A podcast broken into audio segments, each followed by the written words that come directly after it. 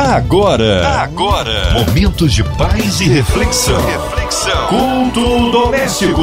A palavra de Deus para o seu coração.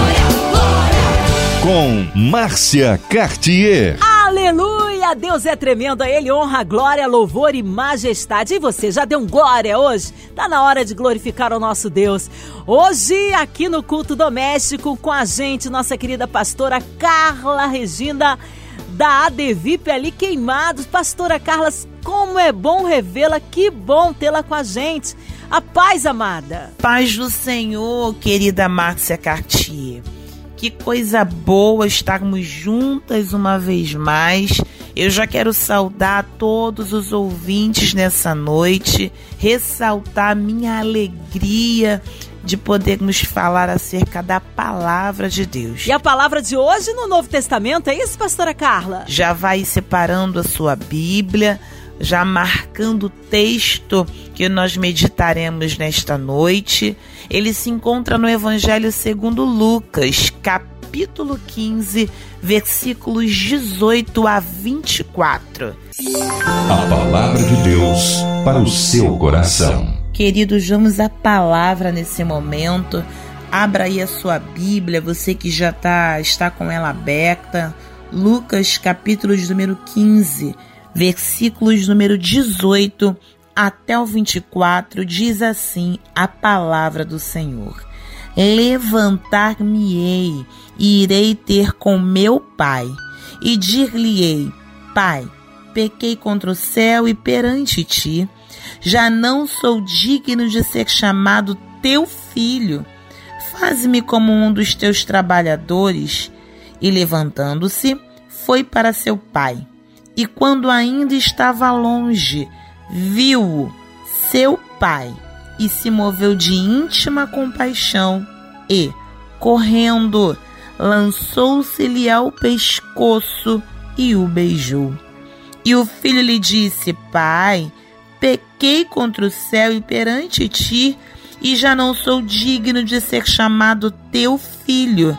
Mas o pai disse aos seus servos: Trazei depressa a melhor roupa e vestilho, e ponde-lhe um anel na mão e sandálias nos pés, e trazei o bezerro cevado, e matai-o, e comamos e alegremo-nos porque este meu filho estava morto e reviveu, tinha se perdido e foi achado, e começaram a alegrar-se.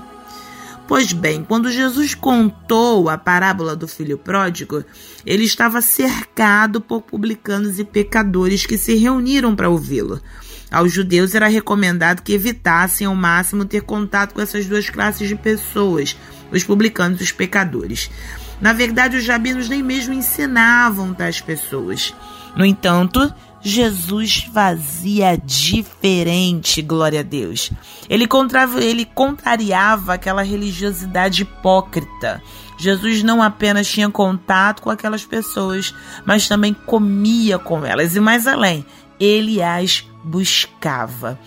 Esse tipo de comportamento escandalizava os fariseus e os doutores da lei. Eles ficavam indignados e frequentemente questionavam Jesus acerca disso. Pois o capítulo 15 do Evangelho segundo Lucas foi uma dessas ocasiões. Os rabinos da época eles concordavam que Deus recebia o pecador arrependido, mas eles não compreendiam que é o próprio Deus quem busca, quem tem a receptividade aos tais pecadores. Jesus respondeu àqueles religiosos contando três parábolas, e entre as tais, a parábola do filho pródigo. Há quem intitule esse capítulo como o capítulo dos achados e perdidos, ou dos perdidos e achados. É bem, de fato, o capítulo da ovelha desgarrada, da dracma perdida, do filho que se foi, mas também é o capítulo da ovelha recuperada, da dracma encontrada e do filho que voltou. Louvado seja o nome do Senhor. As três parábolas inegavelmente transmitem uma mensagem central. Que mensagem é essa? O extraordinário amor de Deus pelos perdidos. A palavra pródigo, ela se origina ah, num sentido de extravagância descuidada, mas eu preciso ressaltar aqui que a epígrafe, ou seja, o título acima do texto, que normalmente vem aí nas diversas versões da Bíblia, não é divinamente inspirado. Eu quero recorrer ou percorrer com vocês, pelo menos a partir do versículo de número 12. Eu quero situá-los acerca do contexto. O versículo 12 vai mostrar justo quando o filho mais novo tinha um plano. Ele queria sair de casa, aparentava é, estar cansado da vida no lar do pai, mas essa era uma situação que afetava todo o lar. Era um insulto ao pai que certamente nunca deixou faltar nada para ele. Avança comigo aí com a Bíblia aberta, no versículo 13, é quando a gente encontra o filho mais novo saindo de casa, saindo de sua terra, com liberdade, com recurso. É, ele viveu, esse filho mais novo, de uma forma dissoluta, da maneira que para ele parecia ser a melhor. É quando no versículo 14 a gente tem a notícia do início da sua ruína os recursos dele acabaram, ele já tinha gastado tudo e começou a passar necessidade. O dinheiro acabou, a fome chegou e, para piorar, ele estava numa terra estrangeira. Ou seja, não tinha quem poderia é, socorrê-lo, não tinha mais amigo, não tinha mais status, não tinha mais herança. O desejo mundano aqui fica claro que é passageiro, é ilusório. Ele leva embora a alegria, ele arruína a vida e ele traz a solidão. Avança comigo no versículo 15. É quando o texto nos mostra a humilhação a qual o filho mais novo foi submetido. Ele foi, so, para sobreviver, cuidar de porcos. Partindo do princípio que ele era judeu, perceba, não podia ter contato com porcos. Levítico já falava sobre isso é válido perceber o quanto ele não só perde os recursos, como também ele negocia princípios, ele compromete a identidade. E é o que acontece de fato com quem se permite perder-se. Avança comigo para o versículo 16. É aqui que a gente é informado que ele sentiu tanta fome que ele desejou comer as lavagens que eram dadas aos porcos. Olha que ponto que ele chegou. É no versículo 17 que mostra o exato momento do arrependimento dele. O texto vai dizer que ele caiu em si. É quando ele sente saudade da casa do pai. É quando ele constata que os empregados na casa do pai, eles eram mais dignos, eles eram é, tratados com maior dignidade do que aquela com a qual ele estava sendo tratado aquilo que ele estava passando. Pois bem, quando a gente chega no versículo que lemos, a partir do versículo 18, o versículo tanto 18 como 19 é onde ele reconhece o seu erro. Naquele momento é quando ele percebe que o abandono foi precipitado, que a decisão foi insensata. Quem nunca? Quem nunca lembrou, percebeu em algum momento que não era a direção correta a ser seguida. Foi ali que ele também entendeu que o erro dele não foi algo simplório, mas que foi um pecado contra Deus e contra o Pai que tanto amava. Ele compreendeu que ele tinha sido ingrato. Ele percebeu que agora na condição que ele se encontrava depois de ter feito o que fez, que não poderia ser mais chamado de filho segundo o prisma dele. Ele queria ser só um empregado. É agora esse exato momento que o rapaz inconsequente vai ficando para trás e a transformação começa a ser concretizada. No versículo 20, acompanha comigo, é quando ele está voltando para casa. É quando o pai avista o filho retornando. Perceba, o pai nunca tinha perdido interesse no filho. Eu fico imaginando ele uma vez ou outra sempre olhando para o caminho, à espera, sob a expectativa do filho que volta, glória. O filho, quando partiu, quizá pensava que nunca mais voltaria, e não é assim? Mas o pai tinha certeza da volta. Isso fica claro na reação do pai. O texto bíblico vai dizer do quanto o pai se compadeceu profundamente. Ele correu para o filho. Pense num ancião correndo. Era símbolo de, de, de, algo indigno naquele período. O pai não, não, não se preocupou, não se importou com a possibilidade de ser visto como alguém se humilhando. Nada. Ele se importava era com o filho que ele estava buscando no caminho. O pai abraçou, ele não olhou para as condições em que o filho estava. Ele deveria estar com a roupa rasgada, descalço, deveria ser a própria personificação da miséria, esse filho voltando. Mas o pai só olhou para o arrependimento. Ele acolheu ele nos braços. Ele se compadeceu, ele correu, ele abraçou, ele beijou, antes de dizer qualquer palavra. Por isso eu quero te dizer, você que pensa, não vou me julgar. Se você volta pelo Pai, o Pai, o Pai, o Pai te ama. O Pai está te esperando de braços abertos, que por Ele seja o teu regresso. Avança comigo, vem para o versículo número 21. É quando o texto vai dizer para nós que ele começa a falar do, do discurso que ele tinha ensaiado. Ele reconheceu o pecado, ele reconheceu sua miséria, ele reconheceu que não tinha mérito nenhum, que não deveria ser chamado de filho. Mas aqui, o pai nem deixou ele concluir. Se ele tinha intenção de se oferecer como empregado, o pai nem deu a ele a chance. Nos versículos 22 e 23, acompanha comigo aí na sua Bíblia o pai recebe o filho de volta ao lar. Ele queria dar ao filho a importância que ele achava que não merecia. Ele quis demonstrar o seu amor, porque o amor do nosso pai é assim, é imenso e é inexplicável.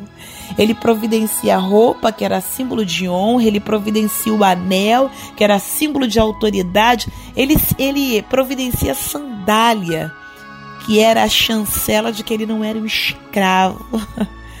Aquele filho era um homem livre, porque o amor do pai o libertou. Louvado seja Deus.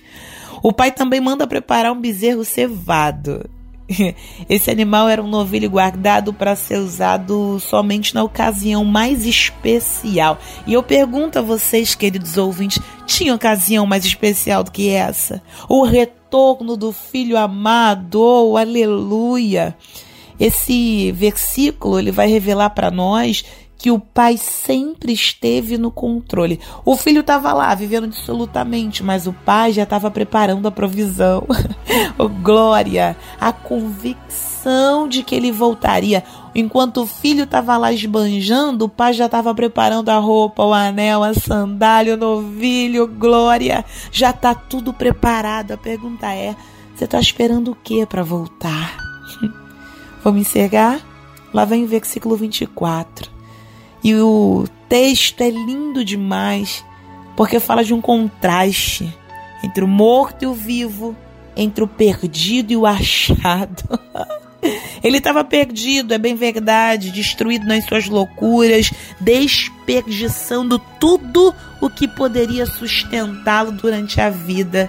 Porém, há algo mais profundo. A palavra morto reflete o grau mais avançado de miséria e de decomposição. Gente, morto não tem ação, morto não decide, morto não tem razão sobre si, morto não fala. Aquele filho estava morto, aquele filho estava perdido. Ele estava no mais profundo estado de desgraça, mas qual é a boa notícia? A esperança na casa do pai, a perdão no colo do pai, a perdão no coração do pai. Volta para casa é o clamor hoje aqui. Volta, volta para o Pai, para os braços do Pai. Tem perdão para você nos braços do Pai. Eu quero te convidar agora. Se você puder, feche os teus olhos aonde você estiver. Eu quero orar pela tua vida. Eu quero entregar diante do altar do Senhor. A tua história ainda não é o fim. O Pai te espera. Não importa o que aconteceu, escute isso. Não há nada que você possa fazer para que o Pai te ame mais. Ele te ama e está acabado. Te espera de braços abertos. Toma a decisão de retornar para o colo, para o braço do teu Pai nessa noite. Amém. Deus é poder. A Ele honra, glória, louvor e majestade. Que palavra abençoadora. Muitas vidas foram alcançadas, tocadas pelo nosso Deus, mas está na hora da oração. E quero incluir você, ouvinte, de perto, de longe, online, em qualquer parte do Rio, Brasil, mundo, em qualquer continente. Queremos colocar a nação brasileira, a cidade do Rio de Janeiro, o povo de Deus. Você que está no hospital, numa clínica, você que está aí encarcerado, você que está com o coração enlutado, olha, você que está passando por uma dificuldade, seja qual ela qual, seja qual for a sua dificuldade, olha, Deus conhece a sua necessidade. Queremos nos unir à pastora Carla Regina, incluindo também toda a equipe da 93 FM, nosso irmão e senador Harold Oliveira, irmã Evelise, Marina, André Mari Família, Cristina X de Família. Minha Vida e Família, nosso sonoplasta aqui, Fabiano Fernandes, Sua Vida e Família, Pastora Carla Regina, Vida, Família e Ministério, nossos missionários em campo, é, cada família, autoridades governamentais. Enfim, vamos orar nesta hora. Pastora Carla, oremos. Eu quero interceder pela tua vida, convidando você a fechar os teus olhos se você puder. Se não puder, se liga no trono da graça. Coloca agora no Pai a tua expectativa de retorno, no Pai a tua expectativa de mudança, no Pai que o teu perdão agora seja liberado, perdão que vem do Pai a teu respeito. Te arrepende, toma um retorno, volta para casa. A decisão é sua, mas o amor do Pai, ele prossegue intocável a teu respeito. Vamos orar? Feche os teus olhos, curve a tua cabeça. Deus, nós te somos gratos pelo teu teu imensurável, teu inexplicável amor.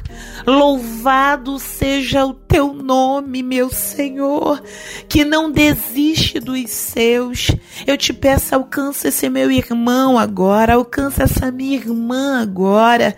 Meu Deus, em nome de Jesus, eu clamo em favor desta alma que nos ouve nessa noite. Espírito Santo, Tu sabe o que meu irmão tem passado. O Senhor sabe o que a minha irmã tem passado. Meu Deus, que eles têm uma consciência do erro cometido, mas o coração contrito e arrependido o Senhor não despreza. Por isso eu te peço, envolve agora esse querido ouvinte com os teus braços de amor, esse meu irmão que tem o mesmo Pai que me acolheu, que me amou e que acolhe e ama esse meu irmão e essa minha irmã também. Glorifica o teu nome, muda a história, muda as vestes, restitui a autoridade. Deus, calça os pés descalços nessa hora.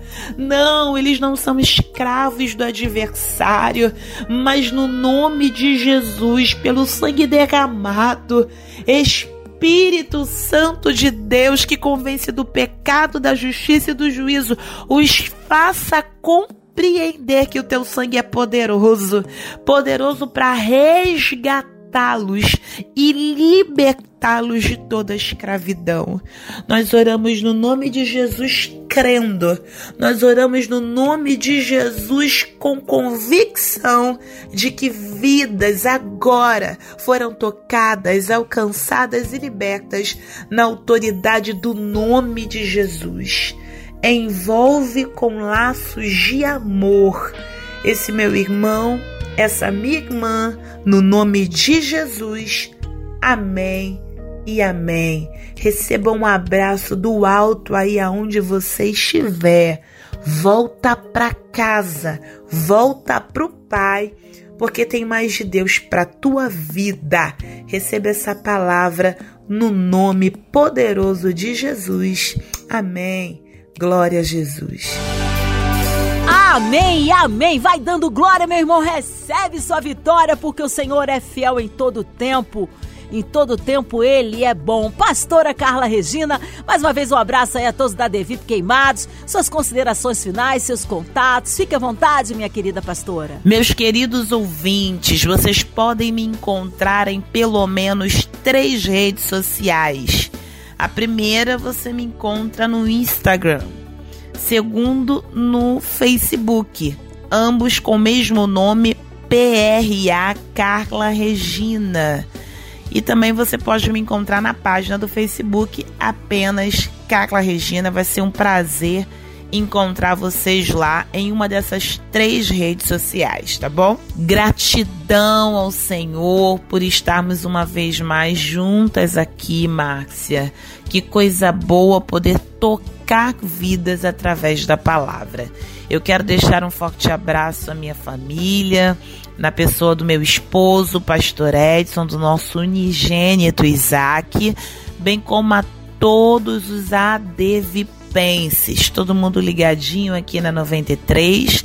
E eu já quero também deixar o convite para você que quiser participar conosco nesse período de pandemia dos cultos online. Você encontra todas as informações, seja no Facebook ou no YouTube da igreja ADVIP, soletrando ADVIP. Assembleia de Deus Vida na Palavra. Você vai ter acesso a toda a programação. Nós temos cultos online quase todos os dias. Você vai poder deixar ali o seu pedido de oração. Vai ser um privilégio ter você lá conosco. Quero deixar um abraço apertado para você, Max. É sempre carinhosa, sempre um amor. Que coisa boa poder estar contigo e a todos os ouvintes o nosso beijo carinhoso e o nosso abraço apertado para a glória de Deus. Amém! Que maravilha de Deus! Tá aí uma palavra abençoada nossa pastora Carla Regina. E a você, ouvinte amado, continue por aqui. Tem mais palavra de vida para o seu coração. De segunda a sexta, às 8h15, você ouve Culto Doméstico, Graça e Paz em Cristo Jesus. Você ouviu? Você ouviu? Momentos de paz e reflexão. reflexão. Culto Doméstico. A palavra de Deus para o seu coração.